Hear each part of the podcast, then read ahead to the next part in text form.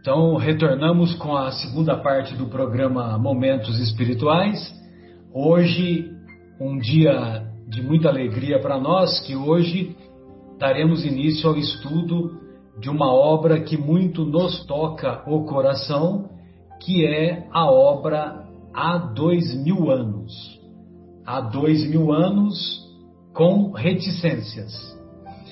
E, evidentemente, que as reticências representam, é, sobretudo, aquilo que ficou lá na memória do Emmanuel, uma vez que ele é o autor espiritual do, da obra, e, e as lembranças dolorosas, lembranças amargas, lembranças de desilusões, mas que foram é, importantes para que ele consolidasse mais tarde a toda a trajetória espiritual que vai representar para nós hoje todo um arcabouço que representa o amadurecimento de um espírito que soube superar os desafios e soube é, aprimorar as, as virtudes ao longo dos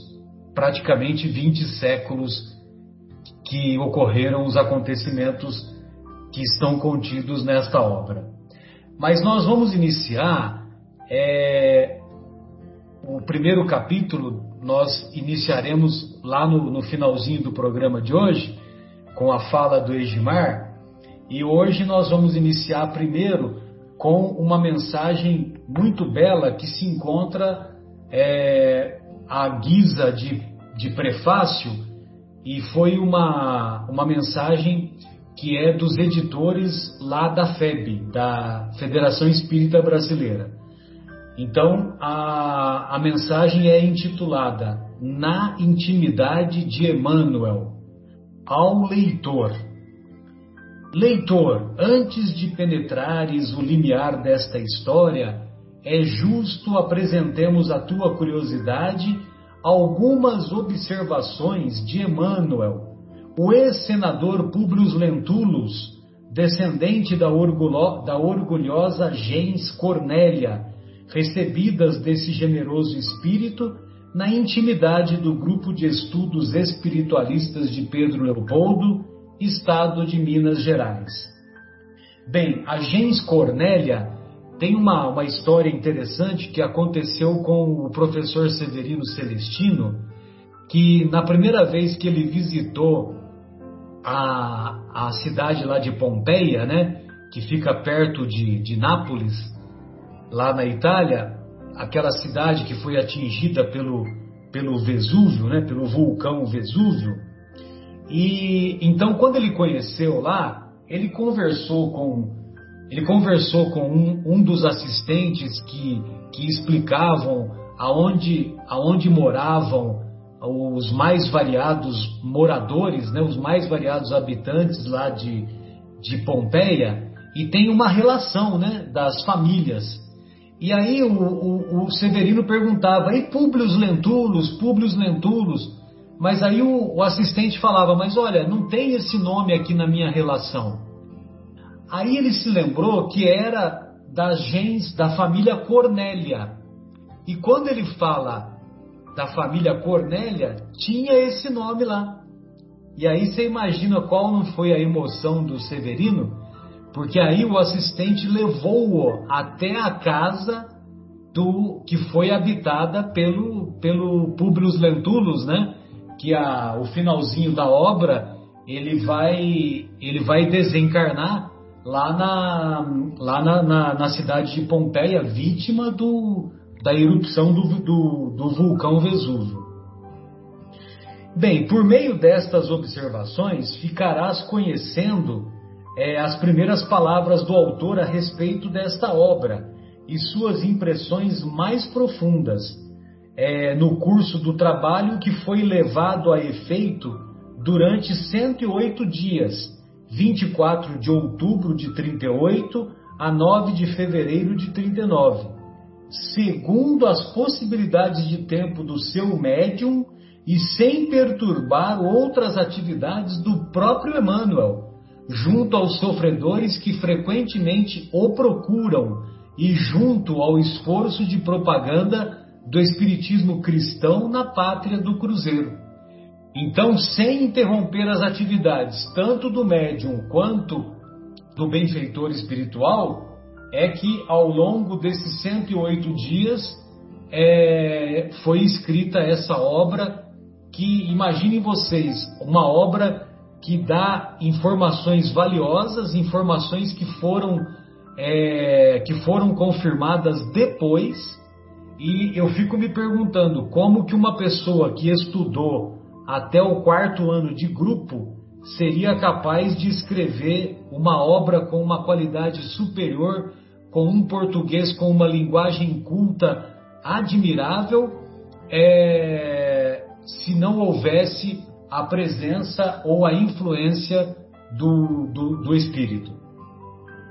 Bem, em 7 de setembro de 1938, afirmava ele, Emmanuel, em pequena mensagem endereçada aos seus amigos encarnados: Algum dia, se Deus mo permitir, falar-vos-ei do orgulhoso patrício Públio Lentulus, a fim de algo, algo aprenderdes nas dolorosas experiências de uma alma indiferente e ingrata. Uma alma indiferente e ingrata.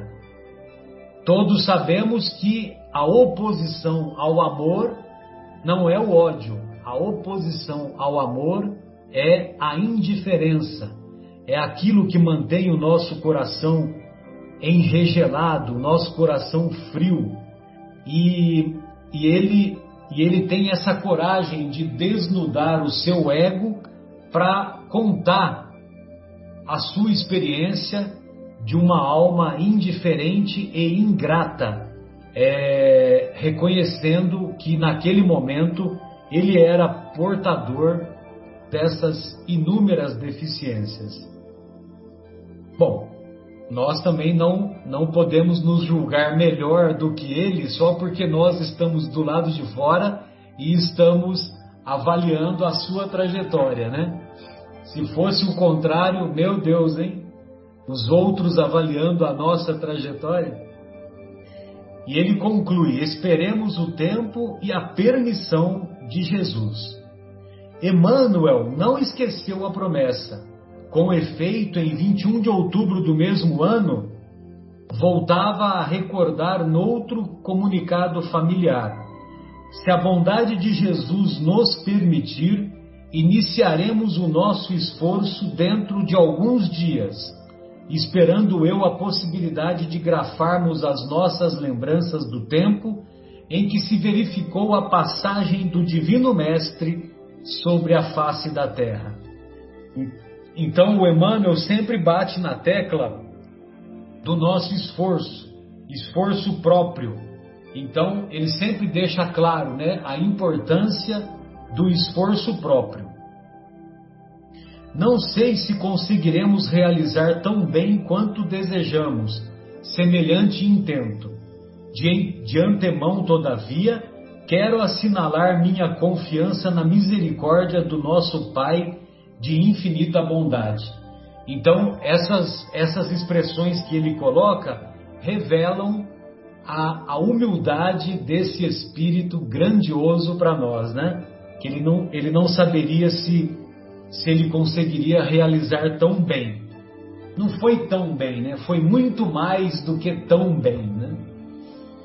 De fato, em 24 de outubro, referido de mil, 1938, recebia o médium Xavier a primeira página deste livro, e no dia seguinte, Emmanuel voltava a dizer: Iniciamos com o amparo de Jesus mais um despretensioso trabalho. Olha só, despretensioso trabalho.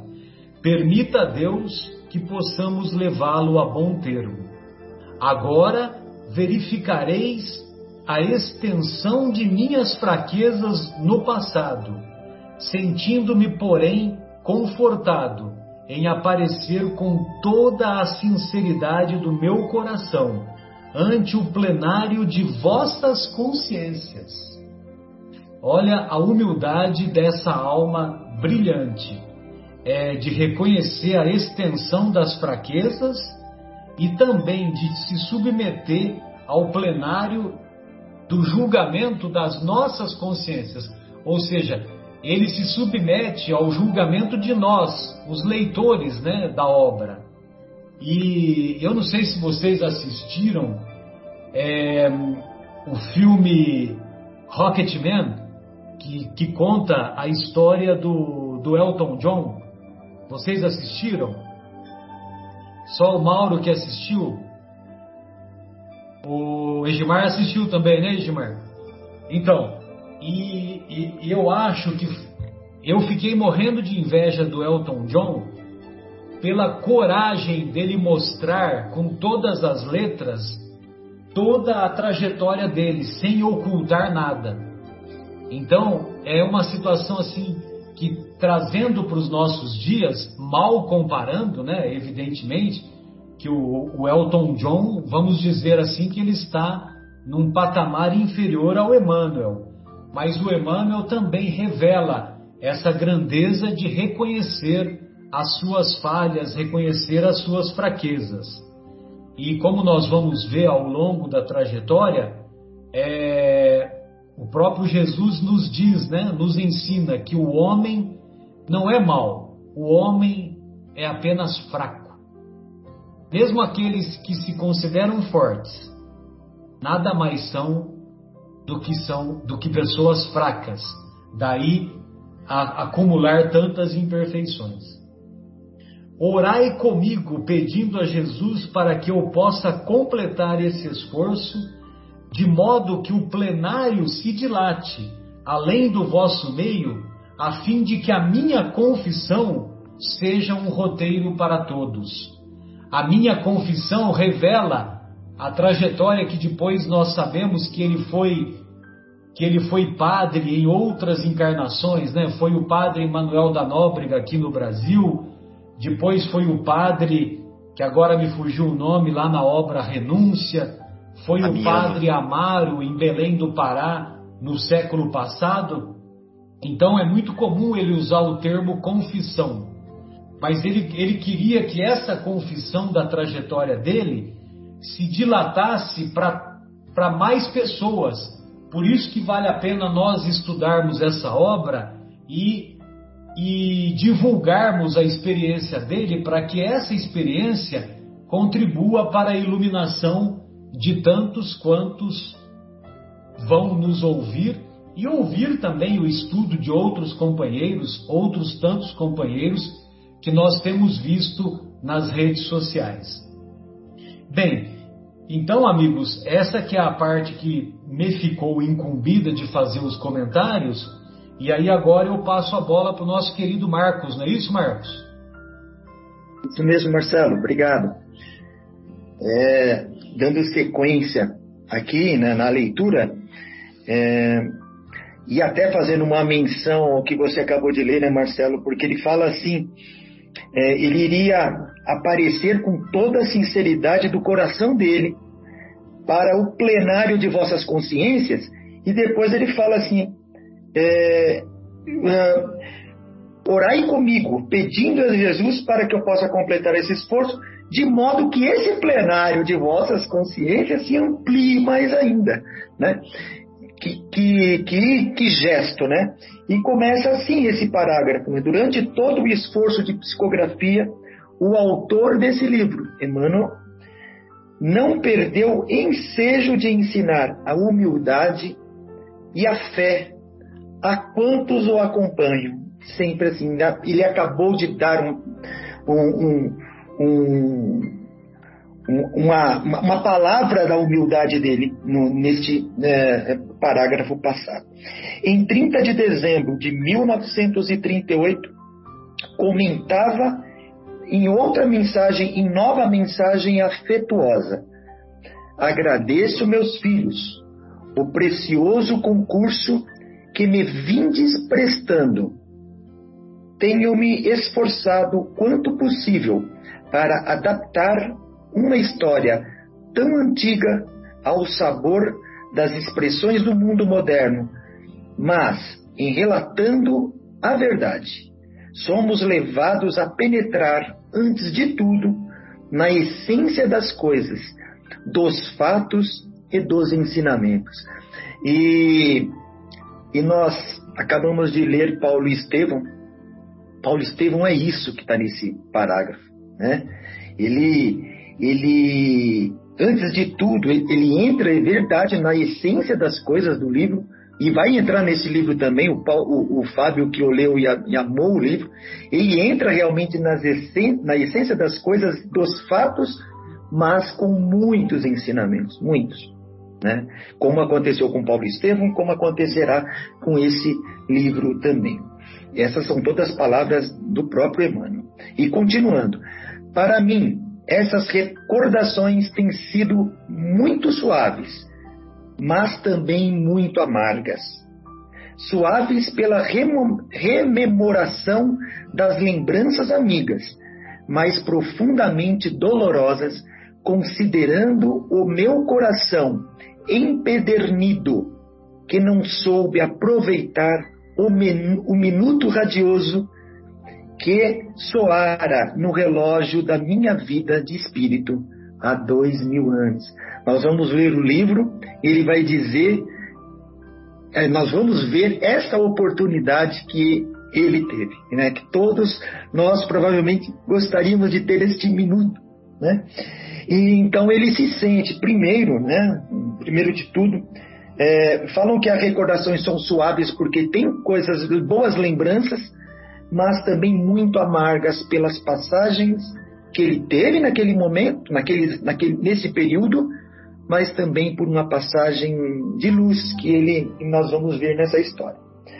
É, permita Jesus que eu possa atingir os fins a que me propus, apresentando neste trabalho não uma lembrança interessante acerca da minha pobre personalidade, lembrança interessante da minha pobre personalidade, mas tão somente uma experiência para os que hoje trabalham na semeadura e na seara do nosso divino mestre.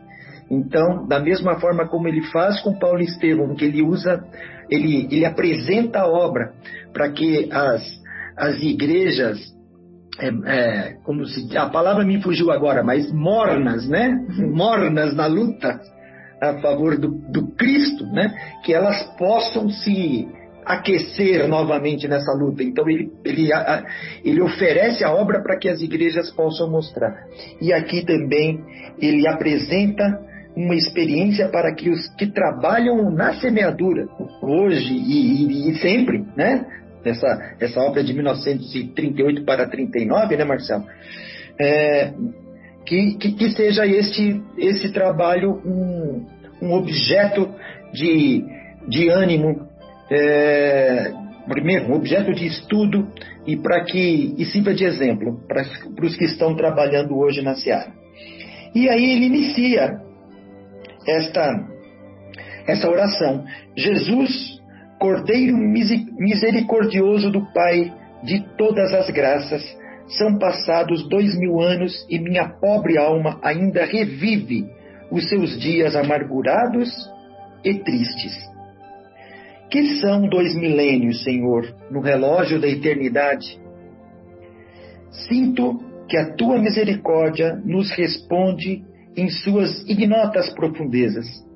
Sim, o tempo é o grande tesouro do homem, e vinte séculos, como vinte existências diversas, podem ser vinte dias de provas, de experiências e de lutas redentoras. Só a bondade é infinita. Somente tua misericórdia pode abranger todos os séculos e todos os seres, porque em ti vive a gloriosa síntese de toda a evolução terrestre. Fermento divino de todas as culturas, alma sublime de todos os pensamentos. é o Criador, né? é, um, é um espírito criador. Jesus é um espírito criador. Então, aqui ele reverencia novamente o Mestre, o Cristo Redentor, o, o formador de planetas. Vamos agora adiante com. Agora o, o Edmar, Marcelo? Não, é o nosso querido Mauro. Perdão, muito obrigado. Mauro, então, contigo. Maravilha. Um abraço. Você vê a grandeza desse homem, desse espírito, de fazer uma, de fazer uma oração a Jesus, reconhecendo e resumindo a, a própria trajetória, né? Sim. Verdade, muito lindo. Pois não, Mauro. Então vamos lá. Como o Emmanuel relata anteriormente na fala aí do, do Marcos, ele tem lembranças é, amigas mais amargas do seu passado, porque ele não soube aproveitar os minutos, como Emmanuel descreve, radiosos de sua existência há dois mil anos atrás. Então ele reconhece que ele perdeu um tempo precioso na evolução espiritual dele. Então, continuando a prece, ele fala que é desenhado diante de seus olhos as reminiscências da sua Roma antiga. Ele sente-se passar por quedas dolorosas e deixa de aproveitar, deixa de aproveitar os momentos importantes da sua romagem espiritual, devido sua vaidade, seu poder, sua fortuna, a sua inteligência não bem aproveitada, a sua arrogância e outras grandezas efêmeras que o fizeram falhar como espírito. Ele comenta, na verdade, essa prece que ele faz é, um, como o Marcelo diz, é uma reminiscência da sua caminhada por Roma, né? Então ele, ele comenta que Jesus a tudo via, dando sua mão misericordiosa aos mais humildes, aos mais frágeis, confundindo a ciência misteriosa e humilhando os grandes e poderosos da época, como a dizer que o Senhor a tudo vê, mas não interfere na caminhada, devido ao nosso livre-arbítrio, mas que ao tomarmos consciência das nossas falhas, nós nos sentiremos humilhados por termos desperdiçado tão primorosas oportunidades. Ele complementa dizendo que todas as nossas falsas glórias serão destruídas, nossas vaidades se tornarão cinzas ao transpormos os portais da morte do nosso corpo. Ante sua alma passam-se lembranças daquela Roma elegante, construções preciosas, em que tudo parecia indestrutível. Recordava suas ruas movimentadas e repletas de miseráveis, à espera de migalhas para seus alimentos e para amenizar o frio do corpo. Ele recorda a aristocracia assistindo aos eventos e por todo lado só se falava do César ou Augusto.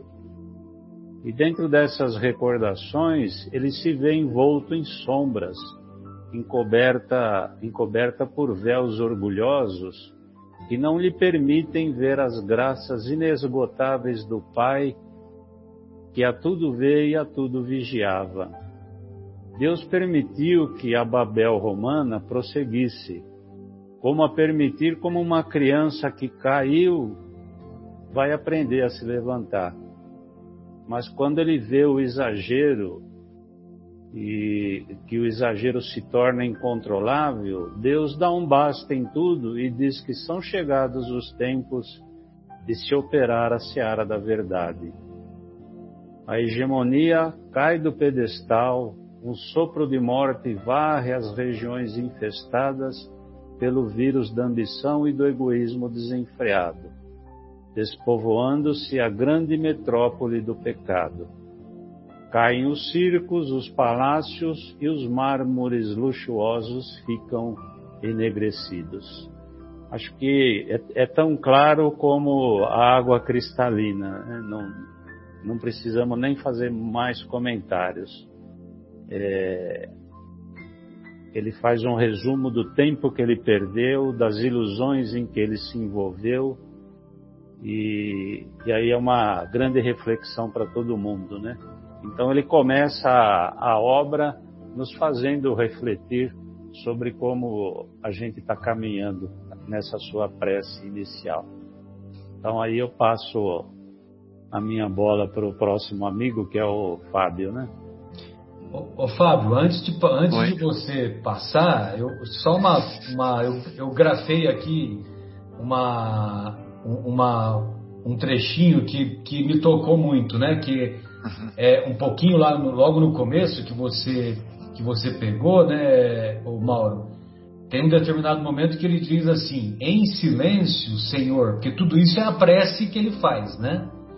Em silêncio, Senhor, viste a confusão que se estabelecera entre os homens inquietos e, com o mesmo desvelado amor, salvaste sempre as criaturas no instante doloroso das ruínas supremas. Deste a mão misericordiosa e sem máculas aos povos mais humildes e mais frágeis. Confundiste a ciência mentirosa de todos os tempos. Humilhaste os que se consideravam grandes e poderosos. E assim vai, né? Então, me chamou muito a atenção isso, né? Que salvaste sempre as criaturas no instante doloroso das ruínas supremas. E quem de nós não pode dar o testemunho que nos momentos mais dolorosos, nos momentos de maior imperfeição, nós sempre nos lembramos de quem? Nós nos lembramos de Deus, de Jesus ou de um dos seus emissários que foram enviados aos quatro cantos do nosso planeta. Era só esse comentário que eu gostaria de acrescentar, né?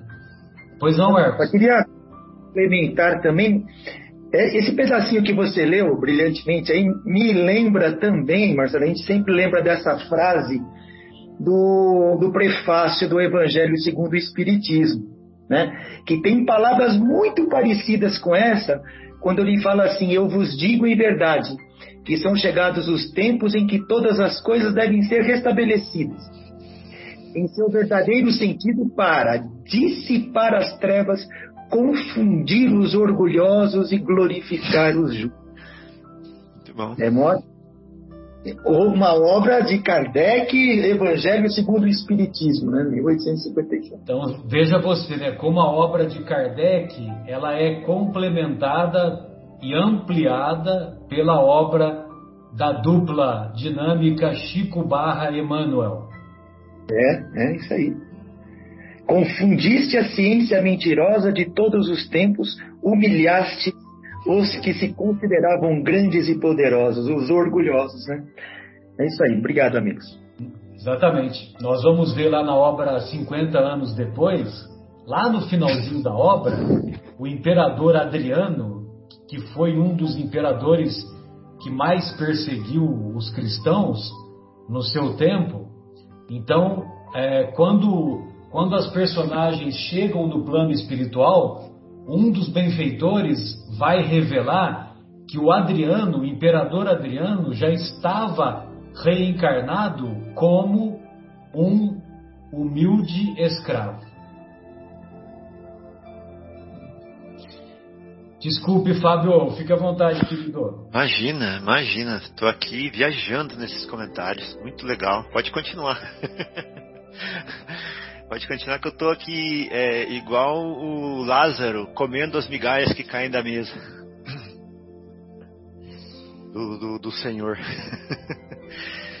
é, então, isso que o Mauro, que o Mauro não, que o Marcos acabou de falar, né? Essa, essa parte do Evangelho segundo o Espiritismo, mais essa parte que nós vimos aqui do livro, é onde Deus constantemente é, é, nos faz pisar sobre ídolos quebrados, na verdade, na espiral da evolução.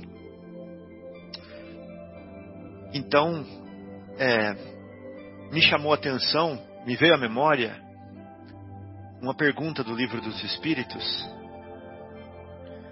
que é a pergunta número 22, aonde Allan Kardec pergunta para é, os espíritos o que é matéria, né?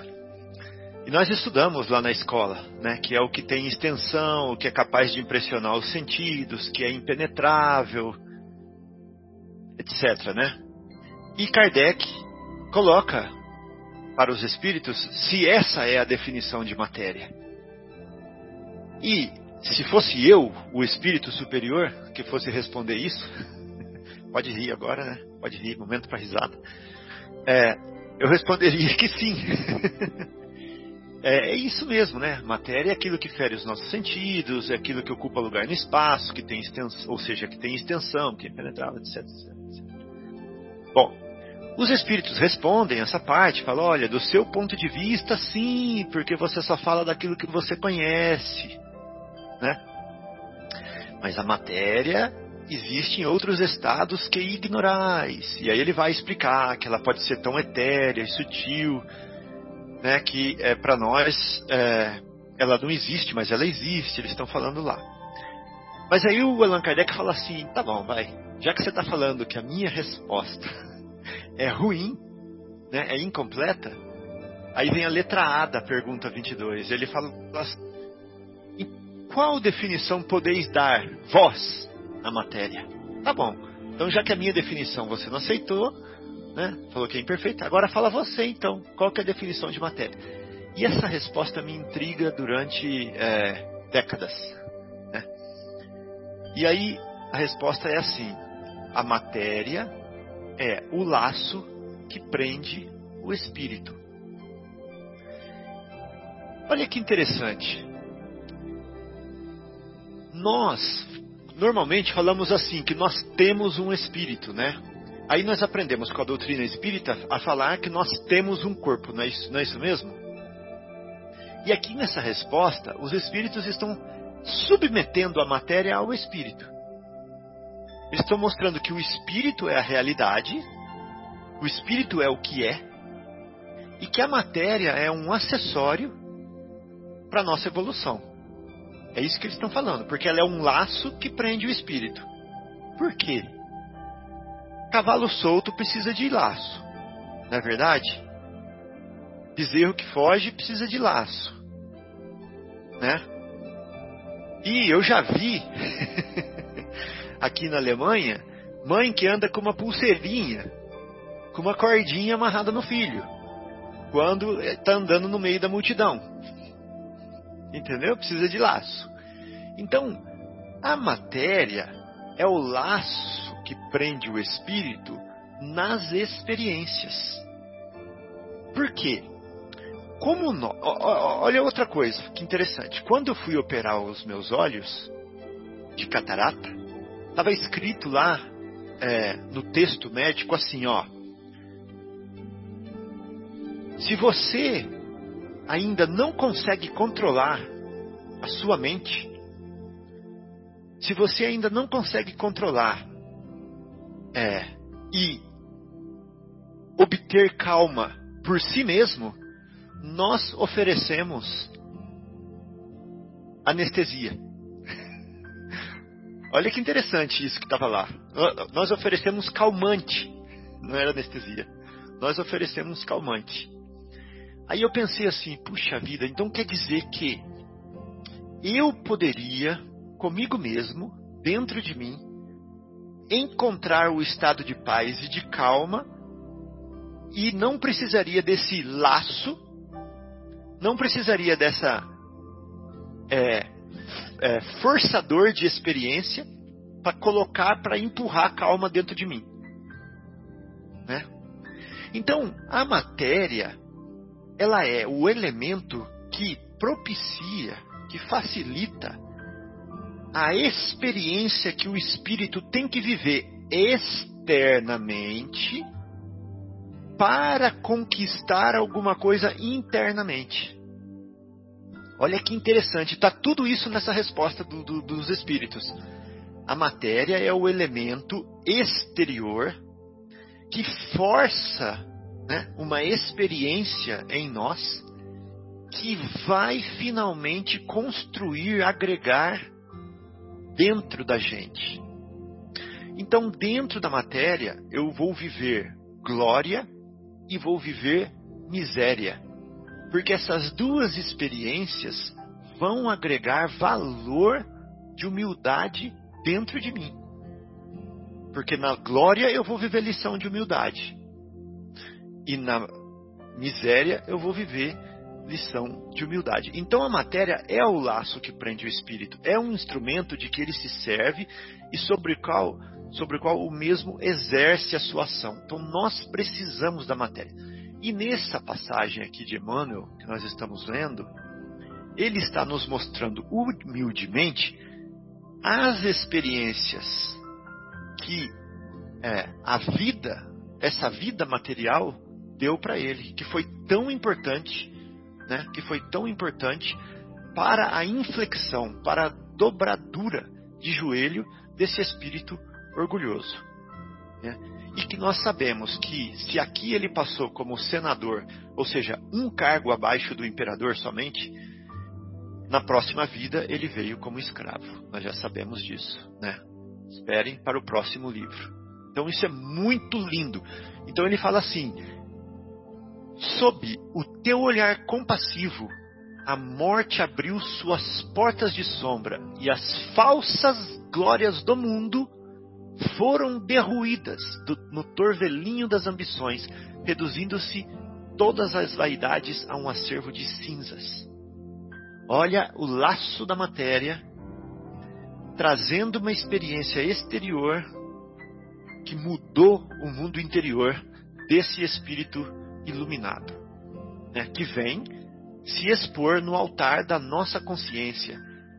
Mas na verdade o que ele está fazendo com essa caridade para nós, ele está fazendo o seguinte: usa dessa luz, né, que fulgurou na minha vida para fulgurar na tua vida também. É isso que ele está falando nesse livro aqui. Né? E veja dentro de você também, com esse exemplo.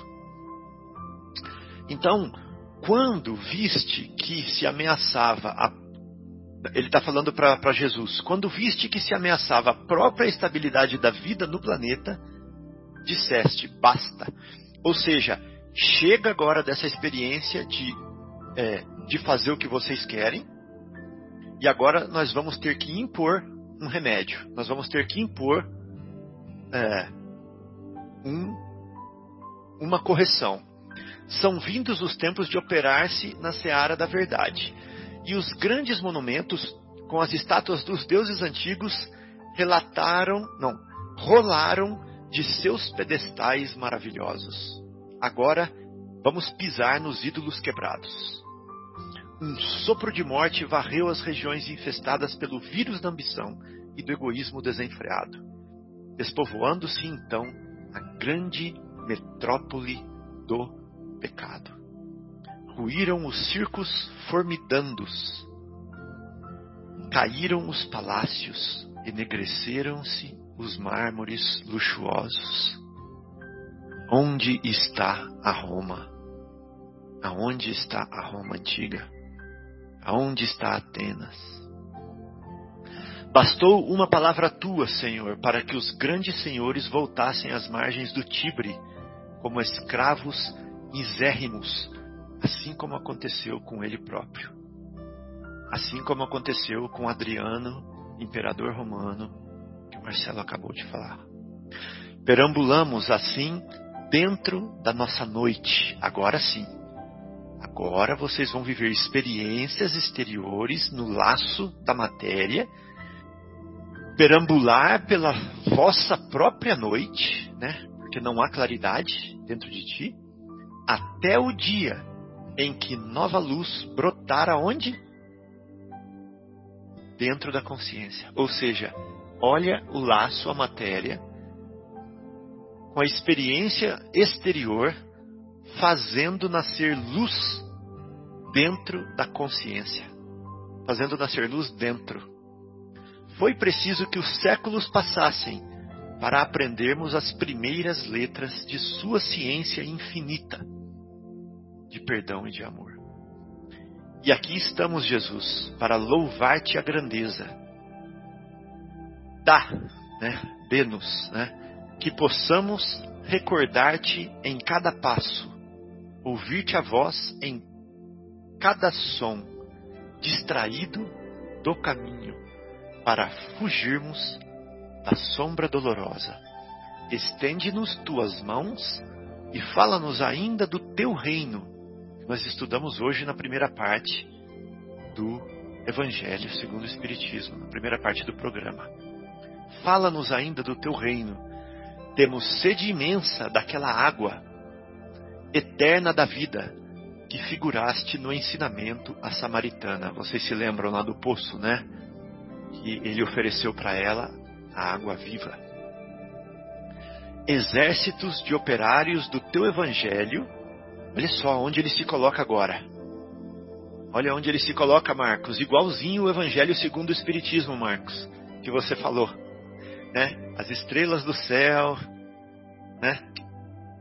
Então ele fala assim, ó, exército de operários do teu evangelho. Olha que bonito isso. Igualzinho o evangelho segundo o espiritismo que o Marcos falou. Nós nos movemos sob as tuas determinações suaves e sacrossantas. Ampara-nos, Senhor, e não nos retires dos ombros a cruz.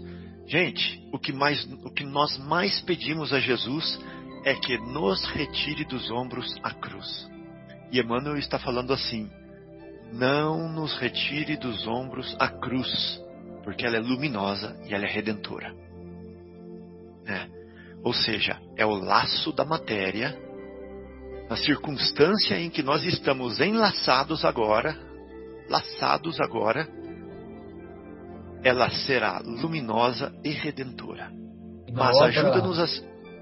Na, e na obra Nosso Lar, Fábio, na obra Nosso Lar, lá no finalzinho, a, o marido da dona Laura já se encontrava encarnado. Uhum. E teve uma reunião lá no, no, na colônia Nosso Lar que, que a dona Laura estava presente, o André Luiz e o André também testemunhou, né? Uhum. E, e o, o marido que já se encontrava encarnado, ele foi levado em sonho para essa reunião. E ele pede para que todos orem por ele, para que ele continue trabalhando bastante, para que o seu tempo seja é, ocupado e ele não se envolva com as facilidades do mundo, entendeu? Para que ele não se perca tendo facilidades. Ele pedia para que continuasse tendo as dificuldades.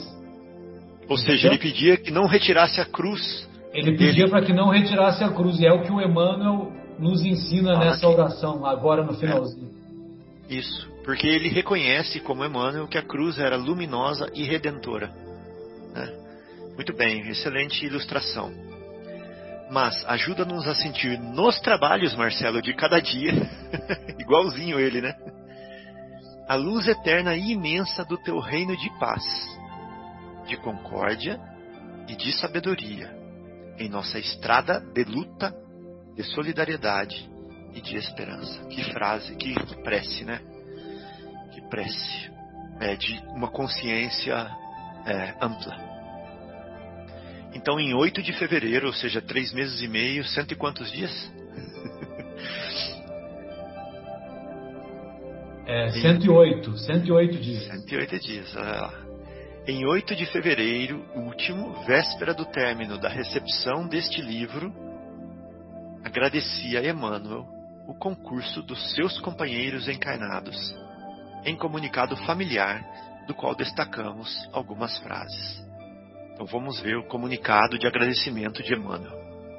Meus amigos, meus amigos, Deus vos auxilie e recompense Nosso modesto trabalho está a terminar. Poucas páginas lhe restam e eu vos agradeço de coração. Reencontrando os espíritos amigos das épocas mortas. Gente, olha o que está escrito aqui. Olha o que Emmanuel está falando. Épocas mortas. É, não, e, e além, né, épocas mortas, ou seja, experiências, né? Porque são experiências e as experiências passam, não é verdade? Fica o que? Fica o, o, que, o, que, o que as experiências te transformaram, né? Isso fica.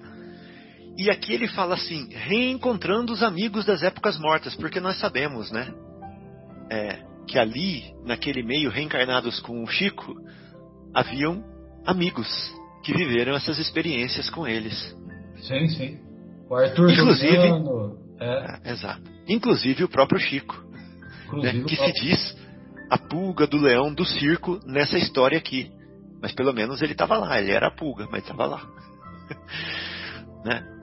Eu adoro essa frase dele. E eu repito essa frase sempre. Encontrando os espíritos amigos das épocas mortas, sinto o coração satisfeito e confortado ao verificar a dedicação de todos ao firme pensamento de evolução. Essa frase aqui também, ó, essa sentença, para a frente e para o alto. É, Parece a frase alto, do Superman. O alto foi sublinhado hoje, né? É, exatamente. Ou seja, parece a frase do Superman, né? Para o alto e avante. E o alto realmente está hoje é, re, realçado, né? Porque para o alto é para o reino do Espírito, para o reino de Jesus.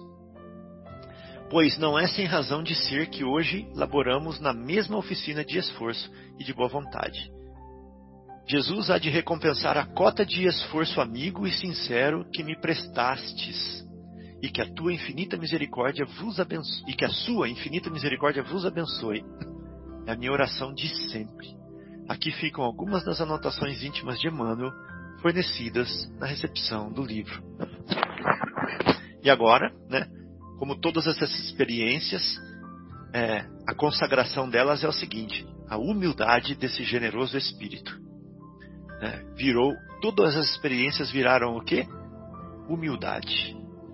Que vem nos demonstrar que no plano invisível há também necessidade de esforço próprio, de paciência, de fé para as realizações.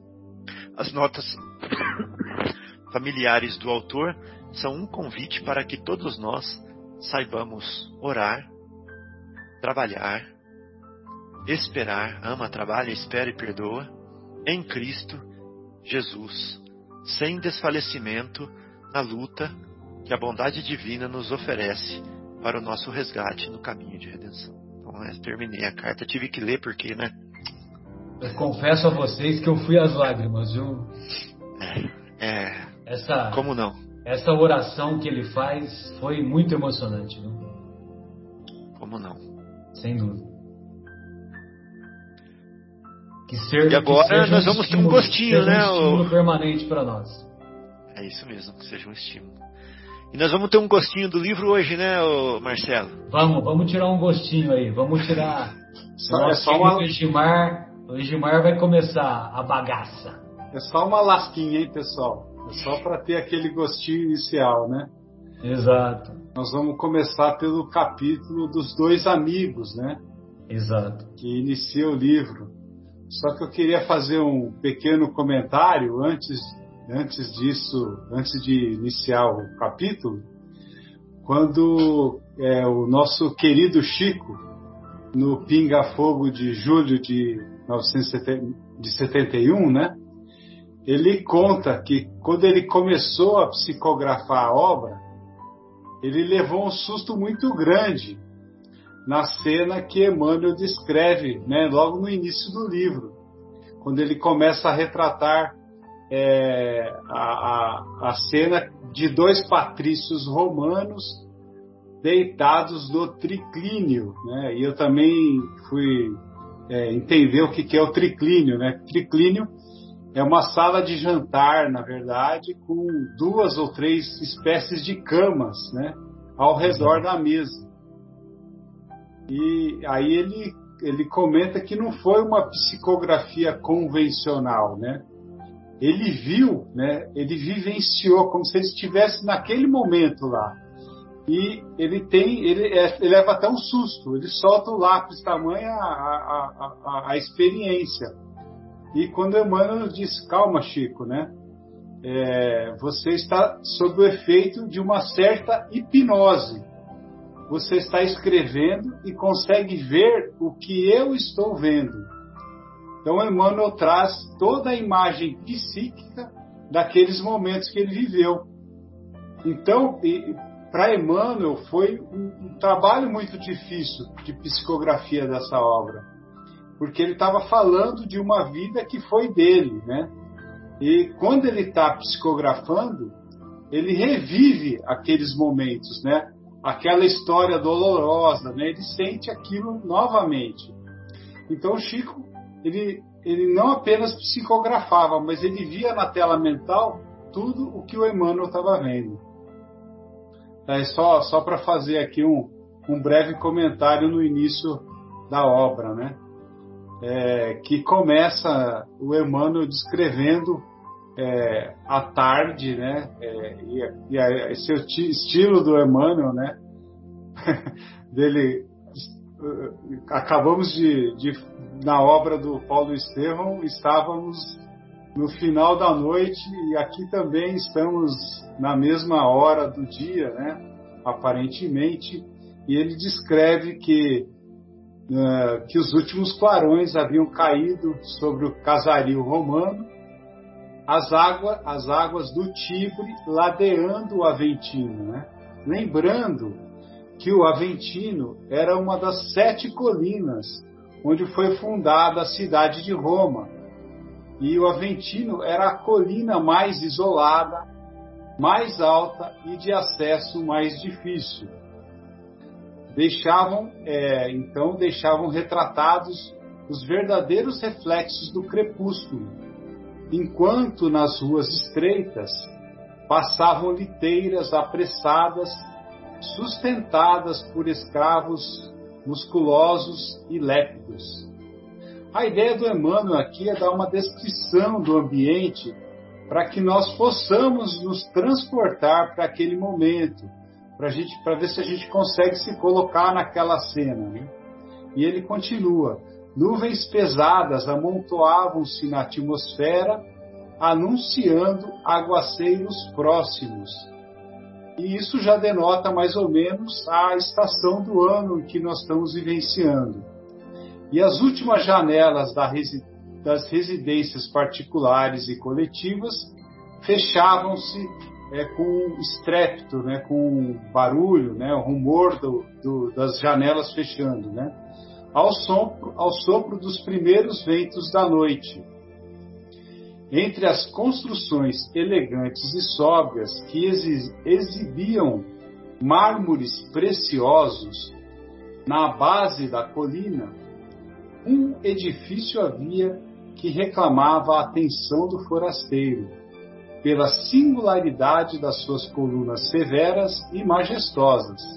Então, era, era uma casa, né, vamos dizer assim, que chamava muito atenção. Né? Era, a pessoa que morava ali era realmente uma pessoa muito importante. Né? Então, uma vista de olhos ao seu exterior indicava a posição do proprietário dado o aspecto artístico e imponente. É, isso nos, nos, mostra que era uma coisa muito especial para aquela época. Era de fato a residência do, do senador Públio e é, Públio Lentulus Cornelius, homem ainda moço que, à maneira da época, exercia no Senado funções legislativas e judiciais de acordo com os direitos que lhe competiam como descendente de antiga família de senadores e cônsules da República. Então vamos fazer uma pausinha aqui. Né? O senador, da, naquela época, ele não só legislava, mas ele também julgava. Então era, é, ele tinha a prerrogativa de poder assim é, muito grande, né?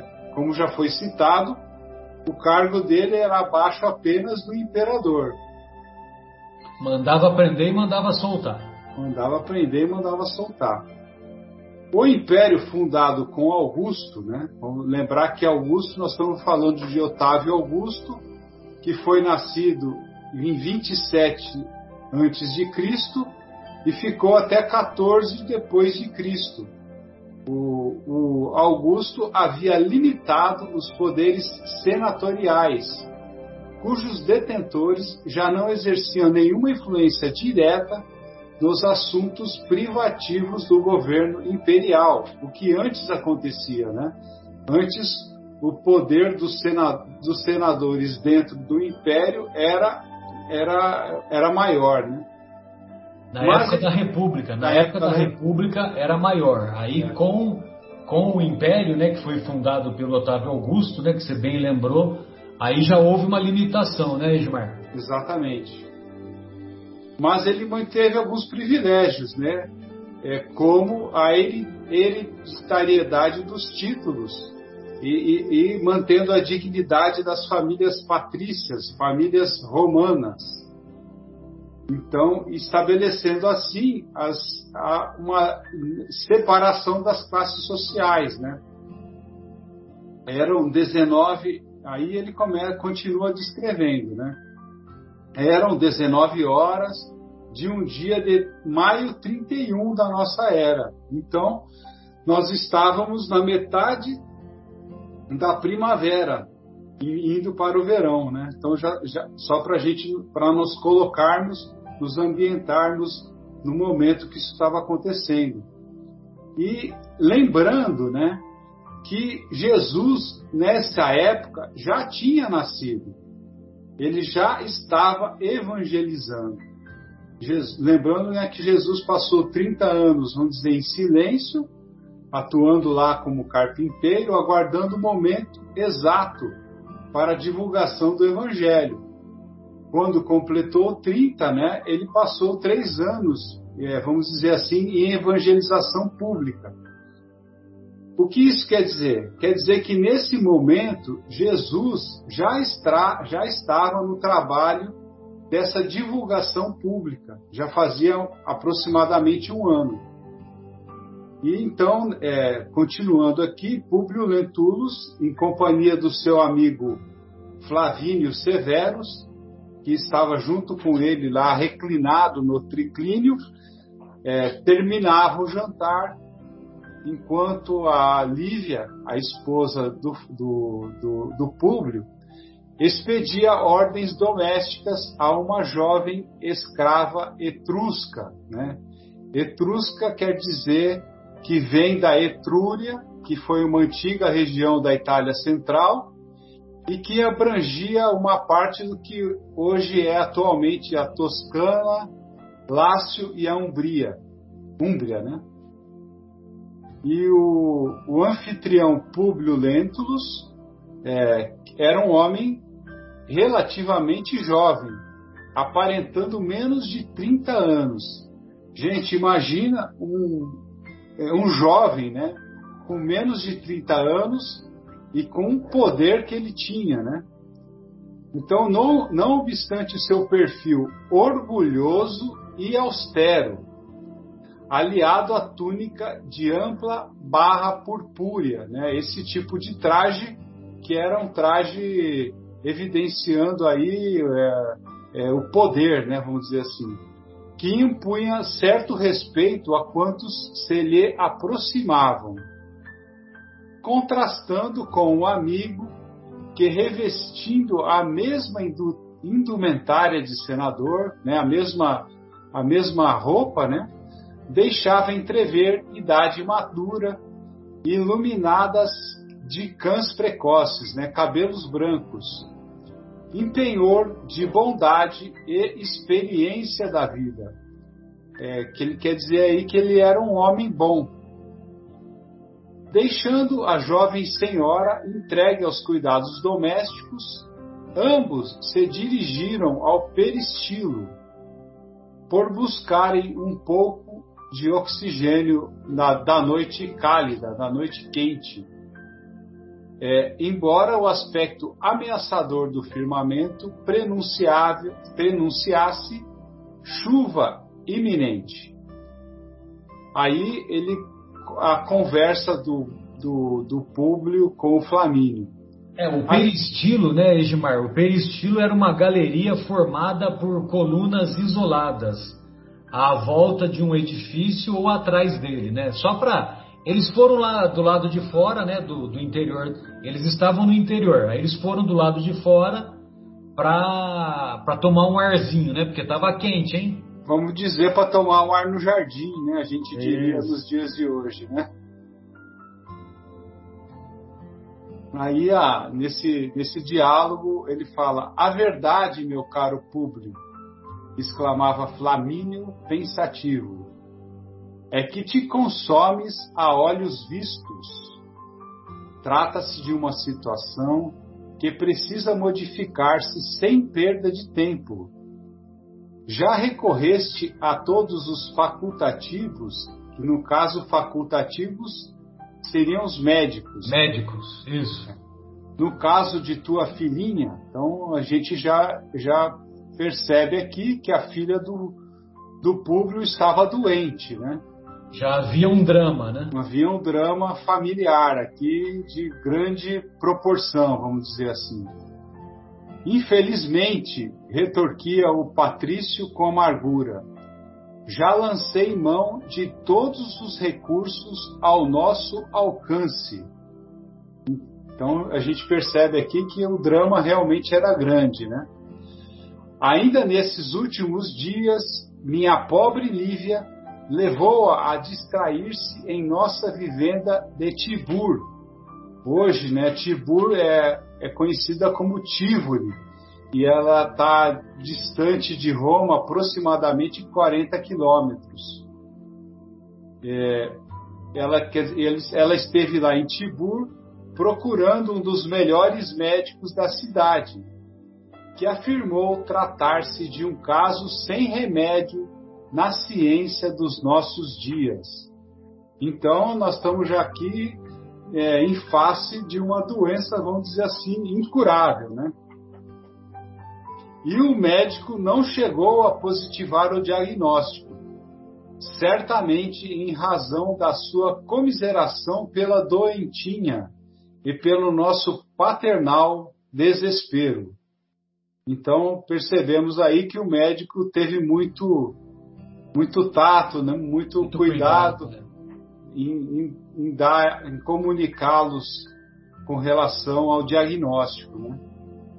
Mas, segundo nossas observações, né, eles não eram bobo nem nada, já perceberam, né? Acreditamos que o médico de Tibur presume tratar-se de um caso de lepra. E nesse caso, é, ele continua dizendo que é uma presunção atrevida e absurda, que como se fosse um comentário de revolta, né? A lepra seria para senadores, é, para os senadores, é, para os, é, não, não, seria para os senadores, né? Seria, vamos dizer assim, para ralé, para os desclassificados, né? E não para um poderoso senador romano, né? A revolta é como que poderia a filha de um senador de sangue nobre, vamos chamar assim, um semideus, ter lepra, né? Essa era essa era a sensação aí do público nessa nesse momento, né? E nós vamos deixar aí a, a continuação para o nosso próximo programa. Estamos todos aí ansiosos para dar andamento a essa história maravilhosa. Exatamente, Gilmar. Então, a partir da semana que vem, nós daremos continuidade a esse diálogo, né? Que vai ser muito importante, né? O que eles vão conversar vai ter repercussão praticamente em toda a trajetória do, do EMAN, do, do Públio, né? Do senador Públio. É, alguém gostaria de fazer mais algum comentário ou poderemos ou podemos encerrar? Eu só queria chamar a atenção para que é, o, o, Gimar já falou isso, né? Mas eu queria falar de novo que o Flamínio era um homem bom, né? Porque esse personagem vai aparecer lá no final do livro, é, num papel marcante, e se nós não entendermos isso aqui, nós lemos aqui hoje, que ele é um homem bom, nós não vamos entender lá no final do livro. Exatamente, bem lembrado. Bem, amigos, então encerramos o nosso encontro e na próxima semana daremos continuidade ao estudo do capítulo Dois Amigos dessa obra há dois mil anos com reticências. Um grande abraço a todos e até a próxima.